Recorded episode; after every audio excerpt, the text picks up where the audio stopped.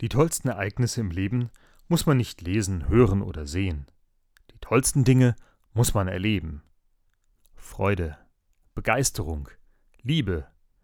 Darüber kann ich lesen, ich kann mir Dinge darüber anhören, und ich erkenne sie auch, wenn ich sie sehe. Doch was diese Gefühle für mich bedeuten, das kann ich nur wissen, wenn ich sie selbst erlebe. Ich muss mittendrin sein, statt nur dabei. Wenn wir heute in großer Gemeinschaft Gefühle erleben möchten, dann geht das wohl unter anderem als Gruppe Gleichgesinnter vor dem Fußballspiel.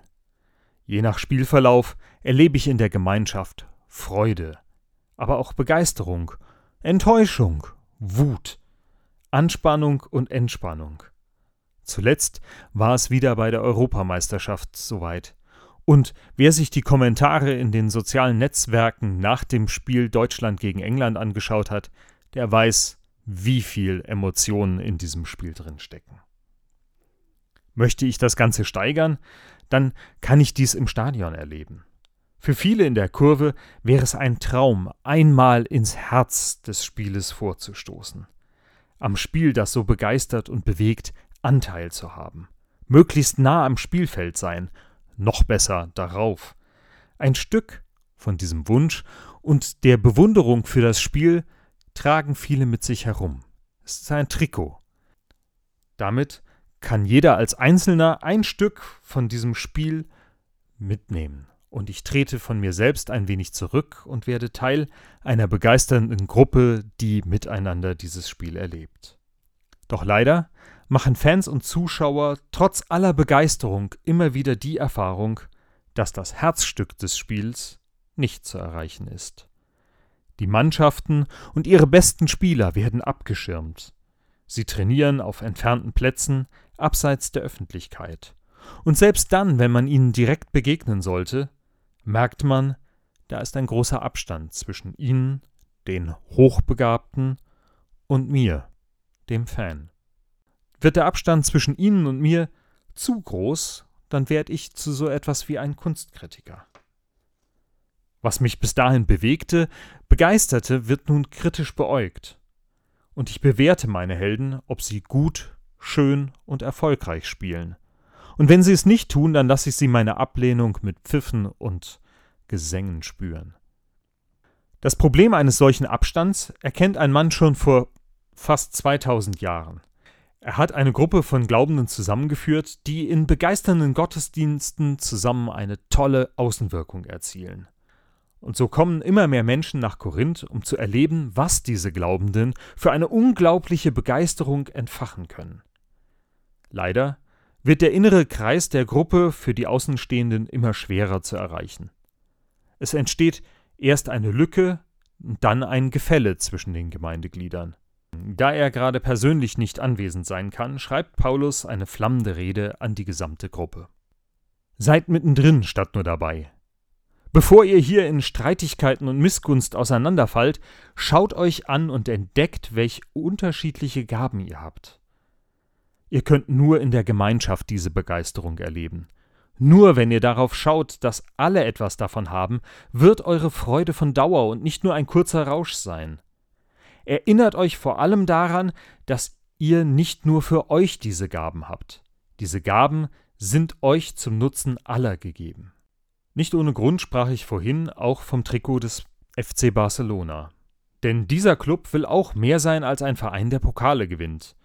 Und damit keiner dieser Spieler es vergisst, die das Trikot tragen, ist es ihnen in die Trikots eingenäht. Mesqueun Club. Mehr als ein Club auf Katalan. Der Verein möchte die Katalanen der Region miteinander verbinden. Und er versteht sich als Gegenentwurf zu den Königlichen aus Madrid. Statt Königstreue geht es ihnen darum, sich für ihre Region stark zu machen.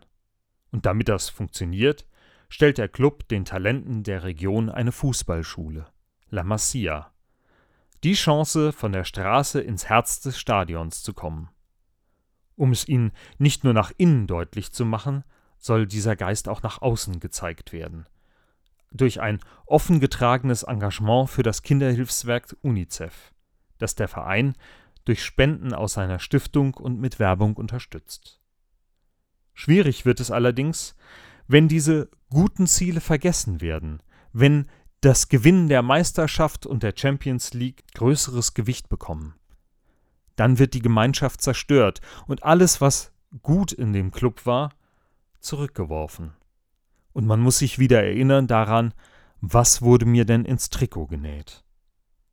Auch Paulus hat seinen Korinthern gleichsam etwas in ihr Trikot genäht.